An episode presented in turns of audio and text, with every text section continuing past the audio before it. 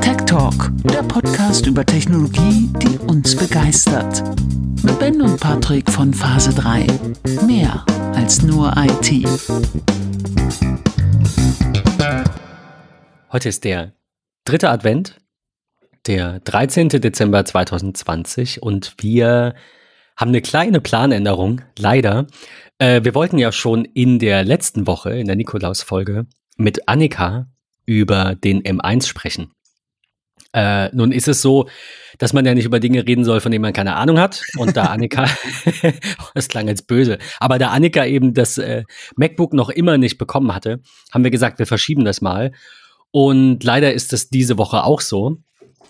Ähm, also, dass sie ihr MacBook, ihr neues noch nicht hat. Und jetzt haben wir uns gesagt, wir teilen das einfach in zwei Folgen auf. Patrick und ich sprechen jetzt endlich, damit, damit wir es auch vom Tisch haben und weil ja. wir auch wollen. Und sonst müsst ihr ja warten bis ins neue Jahr vielleicht, weil, also Annika sagt jetzt, soll vor Weihnachten kommen, aber dann ist das vielleicht die Folge am 27. Da hört ja eh keiner von euch rein. Also hoffe ich zumindest, dass ihr euch ein bisschen Zeit ähm, für euch, wobei das in diesem Jahr natürlich auch ein bisschen zynisch ist, aber ein bisschen Zeit für euch nehmt äh, und nicht zur Familie fahrt ausnahmsweise. Ähm, aber ja, wir, wir teilen es in zwei Folgen auf. Wir sprechen jetzt heute über den M1-Chip, über unsere Erfahrung. Patrick sein äh, MacBook, über sein MacBook Pro, ich über meinen Mac Mini. Und sobald Annika ihr Gerät hat und es auch ein bisschen getestet hat, wir wollten ja auch ein bisschen Vorlaufzeit, zwei, drei, vier Tage, sprechen wir mit Annika einfach nochmal gemeinsam ähm, über ihre Erfahrung und über die, die wir bis dahin gemacht haben. Weil man lernt ja irgendwie jeden Tag dazu und es passieren immer ganz neue spannende Dinge. Ich, also, ja, ja, ja, ja, ja, nein, nein, nein, wir. Also, du bist so, bist du, du bist sehr aufgeregt. Ja, weil du, du hast gerade gesagt, man lernt jeden Tag dazu. Und das finde ich so super spannend bei den M1-Produkten, wie sich der Flow von Tag zu Tag immer mehr eingroovt. Ähm, ich hatte ja, glaube ich, in der vergangenen Folge so ein bisschen über, über mein Setup gesprochen, mein ähm, Late 2013er iMac 27 Zoll, der äh, mittlerweile 32 Gigabyte Arbeitsspeicher hat und wirklich rennt wie Sau. Aber ähm, also ich muss sagen, die Performance ist im Alltag phänomenal. Da bin ich, bin ich richtig zufrieden mit. Trotzdem, wenn du dann mal zwei Stunden am M1 Mac gearbeitet hast, dann ist das so dieses, ach, ich gehe eigentlich nur wieder zurück an den iMac wegen der Größe. Also es ist. Also so ein M1 iMac wäre schon geil. Wäre schon fett, gar keine Frage. Ähm, aber es hat halt nicht nur mit der Performance an sich zu tun, sondern auch die Verarbeitung innerhalb der Programme. Ähm, aber auch da kommen wir sicherlich äh, später noch zu. Was, was ist denn so, um jetzt mal das Fazit quasi vorwegzunehmen? Ich meine, eigentlich ist die Frage doof. Wenn ich dich jetzt frage, was ist denn so die, die, die, die, das Nummer eins Feature, dann ist die Antwort ja eigentlich die Geschwindigkeit, weil mehr merkst du ja, also das ist ja das, diese Snappiness, ne, was sich für, für den Nutzer so, so neu und so anders anfühlt. Mhm. Ähm, aber kannst du irgendwas hervorheben, wo du sagst, das wäre jetzt ohne den M1, würde mich das nerven oder das war konkret an meinem Workflow vorher viel langsamer und jetzt ist es einfach sofort da? Kreativität. Ganz, ganz klar. Also das ist das Hauptargument gewesen, warum ich dieses Produkt gekauft habe.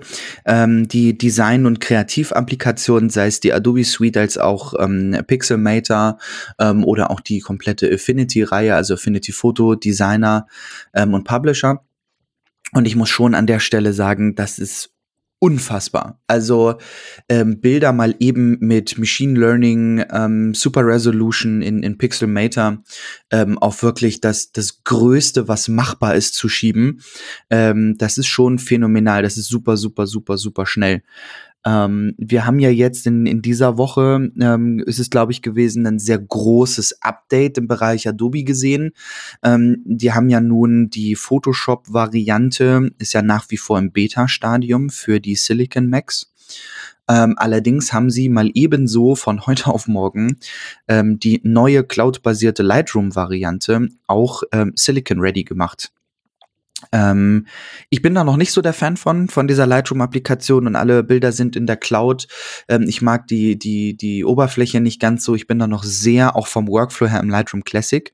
Ähm, aber mal unabhängig davon, dass diese durch Rosetta 2 ähm, Intel-basierten Programme super klasse Performance bringen auf den Geräten, ist wirklich mein Highlight.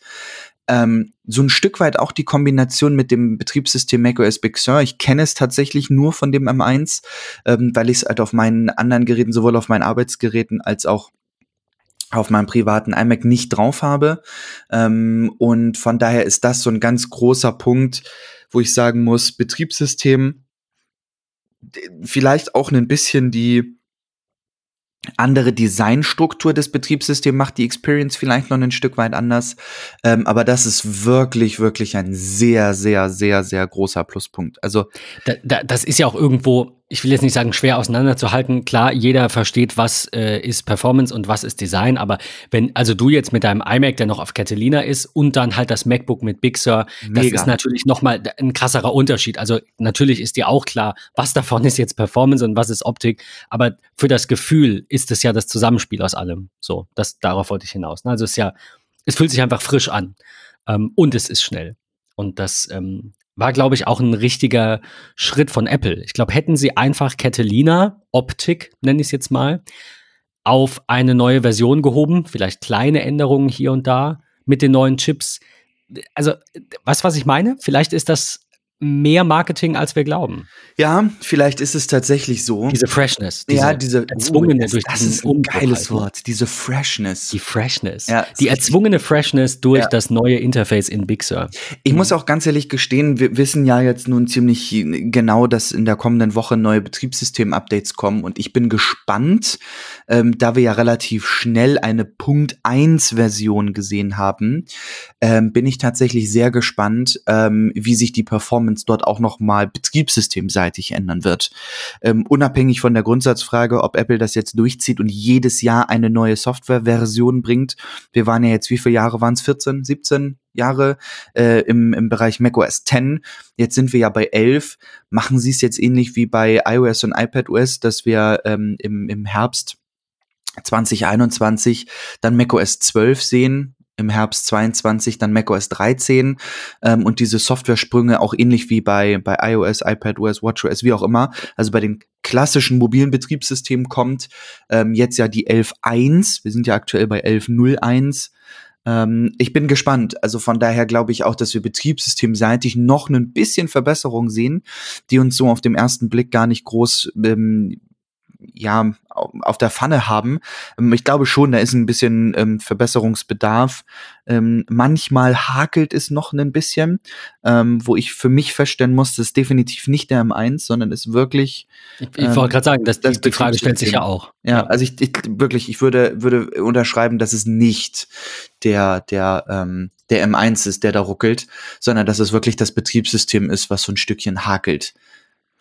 Ja, bei mir ist es ja der, äh, sagte ich vorhin im Vorgespräch, der, äh, äh der iCloud Sync, der gerade irgendwie hakt. Ich wollte jetzt aber auch nicht mit der Brechstange ran. Ich habe kurz die Berechtigung der Ordner repariert und äh, Festplattendienstprogramm aus dem Recovery-Modus drüber laufen lassen und das ist dann auch genug. Und wenn es immer noch nicht geht, dann fummel ich da jetzt nicht dran, ja. sondern ähm, warte einfach ab. Also iCloud an sich läuft auf dem iPad und iPhone, ist alles soweit aktuell, nur mit dem Mac eben nicht mehr. Ja. Das ist so ein bisschen. Ja bisschen nervig. Aber ich möchte sowieso, das ist ähm, etwas für eine andere Folge in Zukunft, sowieso ein bisschen mehr auf die äh, Synology ziehen. Bisschen was aus der iCloud rausziehen. Sprechen wir an einer anderen Stelle mal drüber. Ähm, damit warte ich jetzt halt ab, bis der Mac wieder iCloud synchron ist und dann kann ich ausmisten, weil das tue ich mir jetzt nicht an, dann da aus Versehen irgendwas doppelt und dreifach zu haben. Mhm. Da habe ich jetzt mal aus vergangenen Fehlern gelernt und versucht geduldig zu sein. Ähm, die, die Performance ist phänomenal. Also es ist, ja, es, es ist, ist brutal. Das Einzige, was etwas länger dauert, aber das weiß man, ist, wenn man das erste Mal ein Rosetta-Programm ähm, öffnet und der Code eben übersetzt wird. Äh, ich hatte da letztens, ich muss den nochmal raussuchen, ich hatte letztens einen tollen Artikel darüber äh, gelesen, wie diese, ähm, diese äh, Rosetta-Komponente und generell der M1-Chip, wie das funktioniert. Das muss ich nochmal suchen. Pack das an dieser Stelle mal in die Show Notes. Ähm, ich weiß, weiß nicht mehr, wer das war. Ich, ich hoffe, ich werde ihn finden. Der war sehr technisch, aber der war sehr gut. Also falls ihr auf sowas steht, solltet ihr euch den durchlesen. Fand, also mir war der ein Stück zu hoch, aber so muss das auch sein. Man will ja was lernen. Ähm, wer sich die Frage stellt, ob die Anwendungen, die er oder sie so braucht, ähm, Silicon Ready sind, also Ja. nativ laufen. Der findet ähm, eine tolle Liste unter isappleSiliconReady.com. Die verlinken wir euch auch. Und nicht zu vergessen, auch äh, vor kurzem erst entdeckt, AppleSiliconGames.com gibt es auch. Da seht ihr, welche Spiele laufen wie auf dem Mac. Laufen sie nativ? Laufen sie per Rosetta 2? Ja. Laufen sie mit äh, Crossover, auf das wir nachher noch kurz äh, zu sprechen kommen? Und ähm, das ist, ähm, denke ich, eine gute Anlaufstelle. Unterm Strich würde ich aber sagen, das meiste von dem, was ihr so nutzt, dürfte laufen. Also bei mir ist es so, ich habe meinen Workflow nicht ändern müssen. Es gibt nichts, was nicht geht, außer iCloud. Aber das ist keine M1-Frage, gerade muss ich sagen. Aber das ist keine, also ich hoffe, dass es kein M1-Problem ist. Ähm, es scheint wohl ein Problem, das nur M1 Macs betrifft, zu sein in Verbindung mit Big Sur. Aber das wird ja wohl durch Software behoben und ist kein, kein Chip-Problem. So Ja, ja, ja. Ähm, ansonsten kann ich wirklich, musste drüber nachdenken. Es gibt nichts, was schlechter läuft als vorher und ich habe vor allem auch nichts, ich meine, das wäre ja nicht schlimm, dann ist es eben so am Anfang, bis die Programme aktualisiert sind. Also auch diese, di- diesen Diskussionspunkt finde ich irgendwie doof, wenn, wenn man jetzt sagt, es hat aber eine Minute gedauert, bis mein Programm gestartet ist oder, keine Ahnung, mein, I don't know, ähm, ir- irgendwelche Grafikprogramme laufen jetzt ein bisschen langsamer. Ja, vielleicht hättest du dir nicht den allerersten M1 Mac äh, äh, oder R-Mac von Apple kaufen sollen, sondern ein bisschen warten. Ähm, ja, da, da, da hilft nur warten. Ne? Ja. Also da hilft einfach, einfach abwarten und ähm, irgendwann wird all das wahrscheinlich, hoffentlich nativ sein. Da, Mhm. Davon ist auszugehen.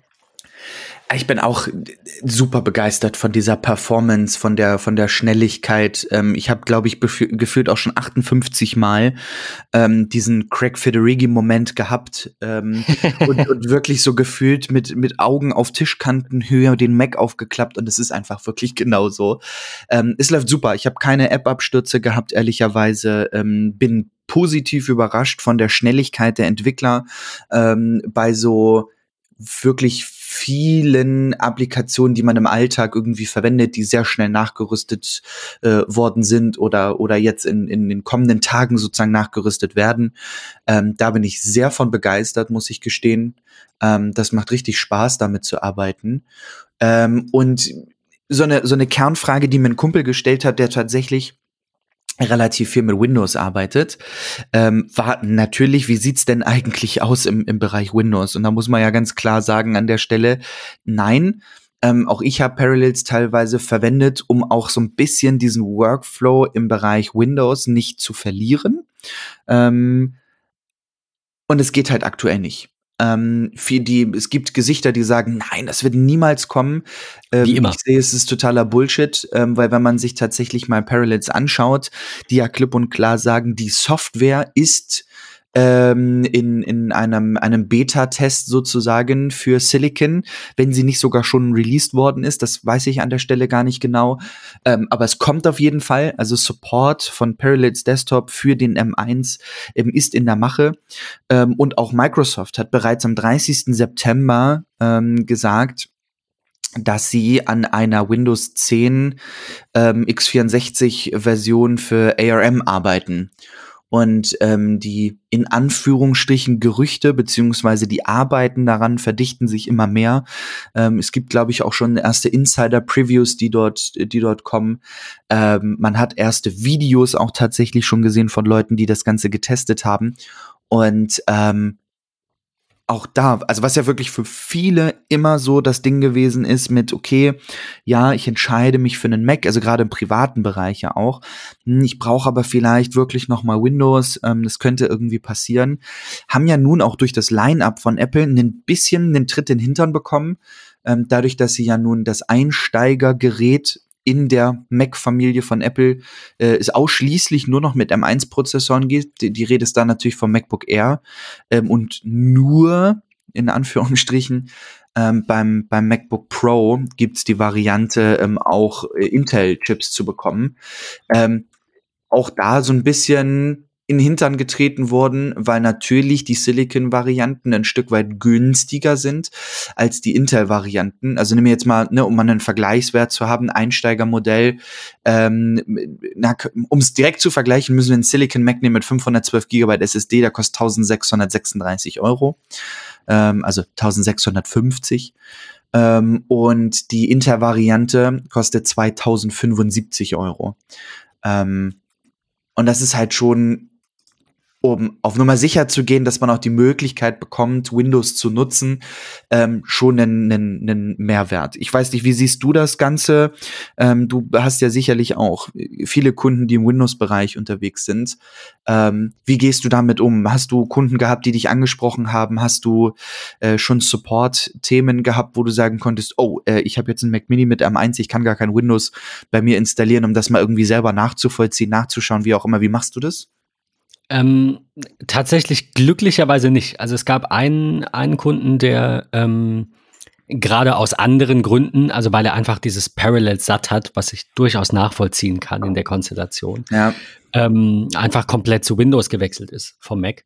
Äh, der nutzt weiterhin sein iPhone und sein iPad, hat jetzt aber einen Windows-Laptop, hat einen Windows-Rechner, weil seine Software, seine eine Software, die er benutzt, die er auch primär nutzt und fast, also fast ausschließlich sogar nutzt, neben halt normalem Browsen und, und sowas, ähm, äh, die halt einfach auf Windows-Basis ist und äh, Parallels halt, ne, also das muss man sagen, ich mag Parallels, das ist alles super, aber es ist, es sind, äh, ja, also es ist eine zusätzliche Ebene, die kaputt gehen kann. Und genau genommen sind es ja zwei, weil wenn ich einen Windows-Rechner habe und habe darauf meine Software, dann können zwei Dinge kaputt gehen.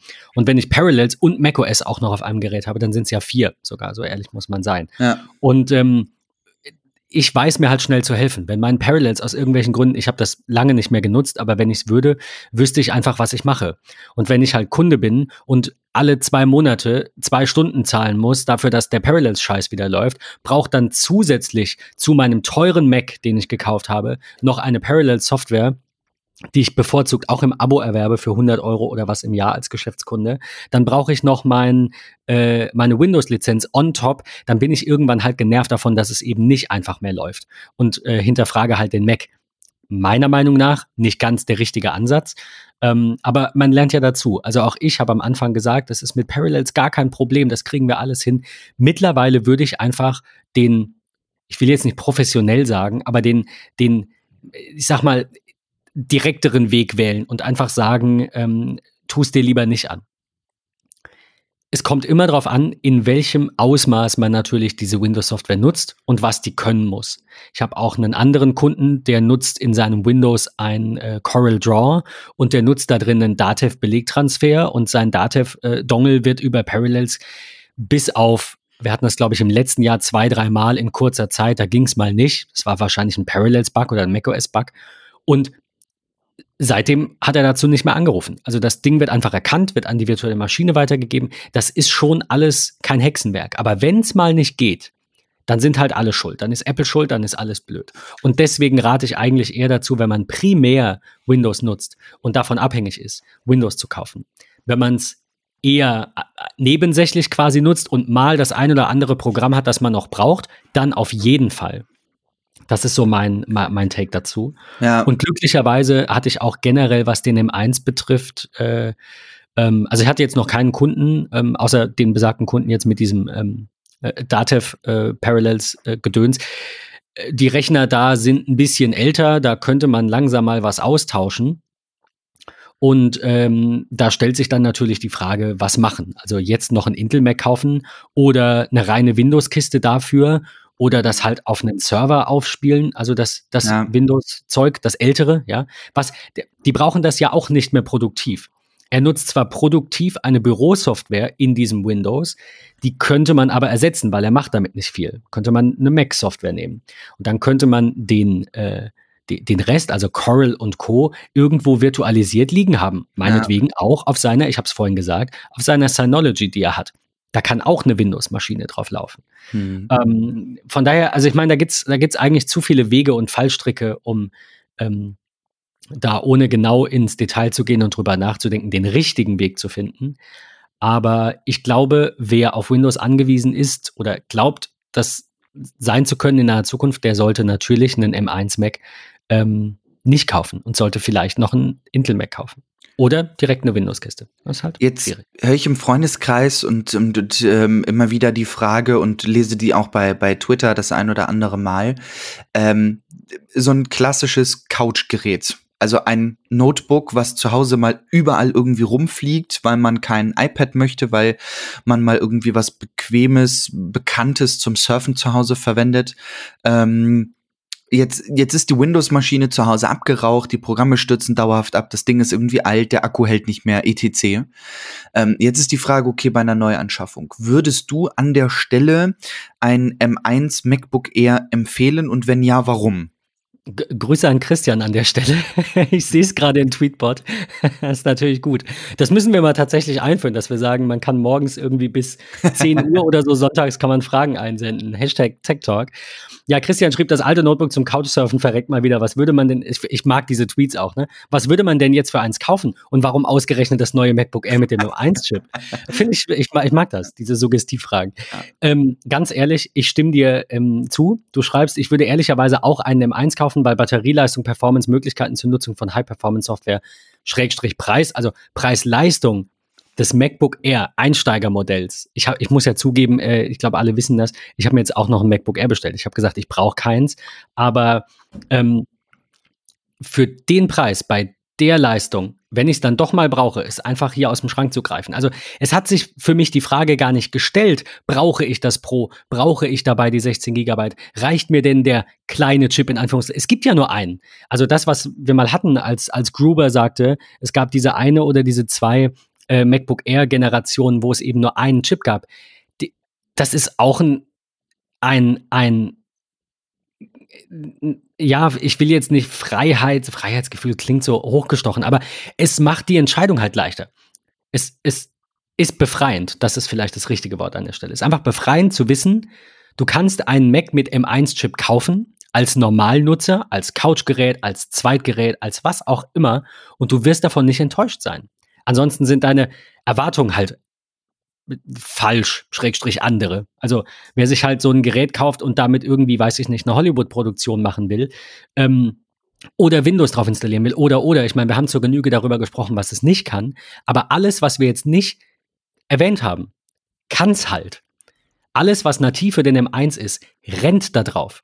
Und alles, was man als Couch-Mac oder als Zweit-Mac braucht, ist nativ, behaupte ich. Was braucht man denn groß? Ne, das ist halt die Frage. Absolut, ähm, ja. Also jetzt auch tatsächlich die Frage an dich und die Frage an Christian, auch wenn der uns jetzt nicht, nicht hören kann, äh, noch nicht. Aber was braucht man denn konkret? Was macht denn einen Couch Mac aus? Mail, Safari, bisschen Nachrichten, bisschen Twitter. Ich gucke jetzt gerade, was ich immer so offen habe. Vielleicht mal ein Money Money oder so, auch schon nativ, auch mit, mit schönem neuen Doc-Symbol. Äh, die ganze äh, gute alte iWork Suite, die nicht mehr so heißt, Pages, Numbers und Keynote. Ich habe einen Reader, ich habe Things, eine Zeiterfassung, Fotos, Fällt dir noch irgendwas ein, wo du sagst, das M1 MacBook Air Einstiegsgerät reicht nicht aus? Nee, ehrlicherweise nicht. Ähm, ich habe viele im Umkreis, die sich genau dieses Gerät gekauft haben, weil das Preis-Leistungs-Verhältnis stimmt, weil es die neueste Technologie ist, die bei Big Sur sozusagen startet, also ja locker die nächsten fünf, ja, sechs, sieben Jahre problemlos softwaretechnisch auch irgendwie läuft. Ähm, und wir sind eigentlich auch in den Gesprächen nie auf irgendwas gekommen, wo wir sagen, das ist damit nicht möglich. Und ähm, was ich so, so spannend finde, ähm, und da musste ich als erstes denken, und das ist, glaube ich, mit eines der Hauptargumente beim Couchsurf-Gerät, die Batterielaufleistung. Also ich finde, es gibt nichts Schlimmeres und da stelle ich ganz, ganz häufig immer wieder fest. Dann sitzt du im Wohnzimmer und denkst, oh ja, am Wochenende, ich könnte eigentlich mal wieder das und das kochen. Ich mache noch mal schnell die Einkaufsliste und dann, dann nehme ich mir das iPad siebte Generation meiner Frau, was im Wohnzimmer oftmals auf dem Tisch liegt, äh, klappe es auf und denk so, wow, vier Prozent Akkuleistung. Gestern war wieder viel Zalando und Konsorten. Ähm, ich habe es mal wieder nicht angeschlossen, sie hat es mal wieder nicht angeschlossen oder whatever. Ähm, das ist dann halt irgendwie irgendwie blöd. So und bei einer 20 Stunden Batterielaufleistung der Geräte ist halt auch mal eben so ein Surfen am Abend und das über drei, vier, fünf, sechs, sieben, acht Tage echt problemlos möglich.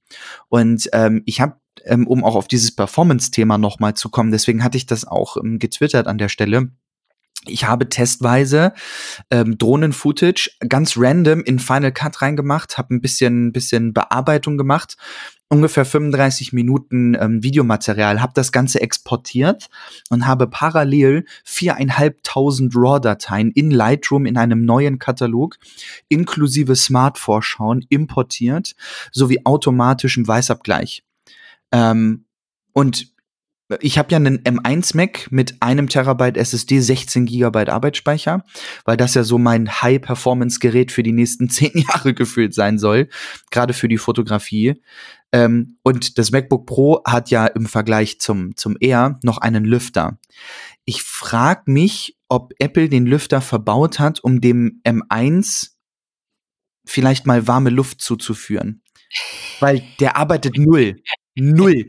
Der hat noch nie angefangen. Ich habe echt das Gefühl, dass dieser Lüfter da ist, um nicht irgendwie warme Luft irgendwie auszupusten oder whatever. Und ich glaube, der saug, saugt warme Luft aus deinem Wohnzimmer, äh, die Heizungsluft ein, um mit dem M1 mal so ein bisschen warm zu machen, damit er nicht immer so fröstelt. Es ist wirklich es unfassbar. Ich hatte kein Ruckeln innerhalb des Betriebssystems. Ähm, also ne, selbst solche Wischgesten ähm, zwischen den verschiedensten Schreibtischen oder Fullscreen-Modes waren überhaupt gar kein Problem. Ähm, die einzige Herausforderung ist halt einfach die externe Peripherie, die angeschlossen war. Die externe Festplatte, die eine HDD ist, äh, die per USB-B ähm, ähm, und USB-C dann angeschlossen wird. Das ist, glaube ich, das einzigste Gerät gewesen, was enorm geschlafen hat ähm, beziehungsweise High-End gearbeitet hat, aber die Datenübertragung echt im Schlafmodus ist im Vergleich dazu. Ähm, und ich, ich meine das ernst. Also ich will da nichts irgendwie vorgaukeln oder so. Es ist wirklich so. Das Ding rast ja, das so. Stimme. Man, man, denkt dann immer, ach ja, lass die mal reden. Genau, aber es ähm, ist so. Es rast so durch. Es macht unfassbar viel Spaß. Und die Frage, die ich mir dann gestellt habe, nachdem ich das gemacht habe, so, Rusch, wann machst du das denn eigentlich überhaupt? Also ich würde niemals niemals viereinhalbtausend Bilder oder geschweige denn 500 Bilder in Lightroom inklusive Smart-Vorschauen und sonstigem in einen Katalog importieren und parallel dazu in Final Cut irgendein Video exportieren. Also ich glaube, die Wahrscheinlichkeit, dass das irgendwann mal passiert, ist eigentlich gleich null. Das ist das, was ich mir sowohl eben bei den ähm bei den Benchmarks denke, also klar, ich bin natürlich jemand, wir hatten es auch in der Folge, äh, ich finde, diese Benchmarks sind wichtig. Das ist wie eine, weiß ich nicht, eine Corona-Statistik zum Beispiel, die ist wichtig, ja. aber das heißt nicht, dass jeder, der 20 ist, nicht auch dran sterben kann ja. und dass jeder, der 80 ist, dran stirbt. Also so eine Statistik ähm, finde ich mit einem Benchmark am ehesten vergleichbar. Er gibt einfach an, was kann ein, eine gewisse Abfolge an Befehlen, wie schnell kann die durchgeführt werden, Ende. Das sagt nicht, direkt, sondern nur indirekt, ja. was über die Real-World-Performance aus und darüber, ja. ob du mit dem Gerät zufrieden bist oder nicht. Und wenn man sich die Benchmarks anschaut und sagt, krass, das Ding hat 40 Prozent mehr Leistung, mhm. man kann sich das nicht, also ich, ich war positiver überrascht, als ich dachte. Ich dachte, ja gut, wir kennen die, wir, wir kennen die Benchmarks, das Ding wird schon gut abgehen, geil. Gut, Multicore vielleicht, je nachdem, welches Gerät man vorhatte, bei mir ja auch mit dem 16 Zoll Pro, das hatte, ich habe jetzt die Werte nicht vor mir, aber das hatte, glaube ich, ungefähr doppelt so viel ähm, ähm, äh, Punkte im Geekbench-Test wie der, der M1 Mac Mini. Ja. Und auch ich bin hingegangen, du hast es gerade erwähnt, äh, ich habe auch die 16 GB RAM genommen. Ich glaube, die braucht kein Mensch. Das stimmt nicht ganz. Aber alle, ich habe sehr viele Videos dazu gesehen, gerade zu der Frage, nachdem ich bestellt hatte, weil ich meine, es war mir egal. Ich habe die einfach genommen, weil ich in weil ich jetzt sicher bin, dass dieser Mac Mini vier oder fünf Jahre super laufen wird, wenn er denn solange er halt nicht kaputt geht, ja. Ja. Ja. Wird der 1A laufen und wenn wir an einem Punkt sind, wo äh, diese 16 Gigabyte RAM dann vielleicht ja äh, irrelevant waren und ich das in fünf Jahren vielleicht bereue, dann erzähle ich euch das. Ja. Aber also ich, ich, glaube, dass dieser Punkt nicht kommt, weil es halt einfach ein bisschen, ähm, wie soll ich sagen, ja, so, man, man legt ein bisschen was drauf, damit man nicht, ihr wisst, was ich meine? Man ja, kauft sich dann ja, auch den Kombi, weil vielleicht hat man ja in zwei Jahren Kinder, damit man dann nicht das, ich habe kein Kombi gekauft, aber damit man dann nicht das Auto verkaufen muss und es dann bereut. So ungefähr ist das. Ich kann, ich habe noch nicht gemerkt, dass der Mac swappt. Es ist noch nicht passiert. Mhm. Ähm, und ich glaube, es wäre mir auch mit 8 GB nicht passiert. Und alle Tests, die ich sehe, sagen, du brauchst die 16 GB nicht zwingend. Trotzdem verstehe ich jeden. Im kreativen Bereich, im Virtualisierungsbereich, auch wenn es aktuell ja mit Windows noch ein bisschen mau aussieht, aber Auch das, wie du sagst, wird irgendwann mal kommen. Ja. Äh, aber gut, vielleicht hast du ja drei Linux-Maschinen oder du musst halt irgendwie, keine Ahnung, ähm, äh, irgendwelche Docker-Container oder was es da noch alles Schönes gibt, äh, laufen haben. Das mhm. alles wird irgendwann auf dem Mac laufen und das wird natürlich Parallel-RAM brauchen. Also der Benchmark testet ja auch die CPU. Der testet ja eine Abfolge von Befehlen. Der testet natürlich auch eine parallele Bearbeitung. Klar, es gibt ja auch einen Multicore-Score, aber dem geht es nicht darum, den RAM komplett auszunutzen. Das ist deswegen etwas vom Real-Life-Workflow weg, wo du eben 10, 20 Programme hast ich habe 10, 20 Programme offen. Ja. Ich habe zwei Displays an diesem Mac Mini. Äh, gut, zugegeben, keine 4K-Displays, wir hatten es davon. Ähm, die aber eben insgesamt eine 4K-Auflösung schon mal auf jeden Fall sind. Äh, ich würde es echt gerne mit zwei 4K-Displays ausprobieren, weil das sehr nah daran rankommt, was das MacBook Pro vorher zu befeuern hatte mit dem externen und dem internen Display. Ich höre ihn nicht. Ja, ich höre ihn nicht. Er wird, warte, ich fasse ihn mal kurz an. Ja. Er ist nicht mal lauwarm. Er war mal, er wird lauwarm. Er ja. wird leicht, ganz ja. leicht, wärmlich. Unglaublich. Das, Und das ist unglaublich. Es ist wirklich nicht übertrieben der geilste Mac, den ich hier hatte. Also ich, das, das ist auch das Fazit. Also ich muss ganz ehrlich gestehen, ich, ich, glaube, so unfassbar viel mehr kann man auch gar nicht dazu sagen. Außer, dass diese, diese Performance, die Verarbeitung selbstverständlich wirklich outstanding ist. Ähm, ich kann für mein Fazit an der Stelle noch hinzufügen, ähm, dass es ja das erste Produkt tatsächlich mit einer Touchbar ist. Ähm, ich kannte sie beruflich, ähm, äh, die Touchbar an sich schon. Ich mag die neue Oberfläche der Touchbar, dass sie nicht mehr glänzend ist wie früher, sondern diese, diese matte im Übersicht hat. Ich mag die Größe der, der Touch-ID, die Separiertheit der Touch-ID, als auch die jetzt physische Escape-Taste wieder, die neue Butterfly-Tastatur, das große Trackpad. Ähm, das einzige, aber da ist man selber schuld. Ich konnte es einfach nicht abwarten. Ähm, auch einfach so dieses, wie du wie du es hattest mit dem mit dem äh, Kombi. Vielleicht kommen da irgendwann mal Kinder so nach dem Motto. Ähm, ich hätte tatsächlich gerne einfach nur, um auf Nummer sicher zu gehen, ein MacBook Pro 13 Zoll mit vier Thunderbolt-Anschlüssen. Auch wenn ich es bisher noch nie gebraucht habe, noch noch nie ja. und nimmer, aber einfach dieses Gefühl zu haben, ich kann jetzt drei externe Festplatten an jeweils einem Thunderbolt-Port anschließen und das Gerät noch laden oder meinetwegen über den digitaler V-Adapter per HDMI, whatever. Also einfach nur aus diesem Grund. Wo, wobei man da sagen muss, die Diskussion habe ich jetzt etwas häufiger geführt. Liebe Grüße an Lars und an Andy, glaube ich auch, der auch gesagt hat, ah, muss es denn sein? Lieber Lars, nein, Quatsch. Aber also ich hatte mit Lars dieses Thema und er sagte, ja, das kann ja kein Pro-Gerät sein. Ich glaube, ich hatte es in der letzten Folge mal erwähnt oder in der vorletzten. Ähm, was hat ja nur zwei Anschlüsse. Es gab schon immer ein MacBook Pro mit zwei Thunderbolt-Anschlüssen, das einige, inklusive mir, nicht wirklich als Pro-Gerät ansehen. Apples Differenzierung hier ist wohl die Touchbar und jetzt eben zum R auch der Lüfter, der beim R nicht vorhanden ist. Und es ist halt ein Pro.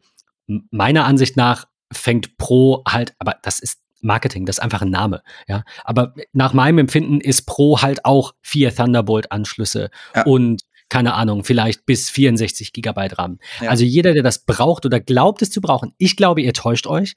Also diese RAM-Diskussion beim Mac brauchen wir eigentlich nicht mehr führen, weil wir haben sie vorher beim Kampf gegen ähm, zwischen Android und iOS, also Android und dem ähm, Android-Geräten und dem iPhone, haben wir den äh, Kampf, die Diskussion um RAM schon ad acta gelegt, weil wir wissen, ja, dass Apple nicht viel RAM braucht. Nicht so viel wie, äh, wie Windows, wie Android, äh, die, die Apple-Systeme. Von daher glaube ich, dass wer vorher 32 Gigabyte brauchte, äh, jetzt vielleicht mit etwas weniger klarkommt. Natürlich ist das eine Milchmädchenrechnung zu sagen, das, was du vorher parallel offen hattest mit 32 Gigabyte, passt jetzt in 16. Das geht nicht. Das ist klar. Mhm. Aber dadurch, dass der RAM schneller ist und auch der Swap nicht so sehr nervt, also weil der Geschwindigkeitsunterschied zwischen der superschnellen SSD und dem superschnellen RAM auf diesem Chip, ja. ne, ja ein, ein SoC, du merkst es halt nicht mehr so sehr wie vorher, wenn er swappt. Es ist Absolut. trotzdem noch, ich weiß nicht, zehnmal schneller oder so, aber es ist nicht direkt vergleichbar. Äh, Thema direkt vergleichbar, noch ganz kurz, ich habe nachgeschaut. Der Mac Mini hat äh, 1700 Punkte im Single Core, sagt jetzt einfach Mac Tracker, und 7400, knapp 7360 Multicore.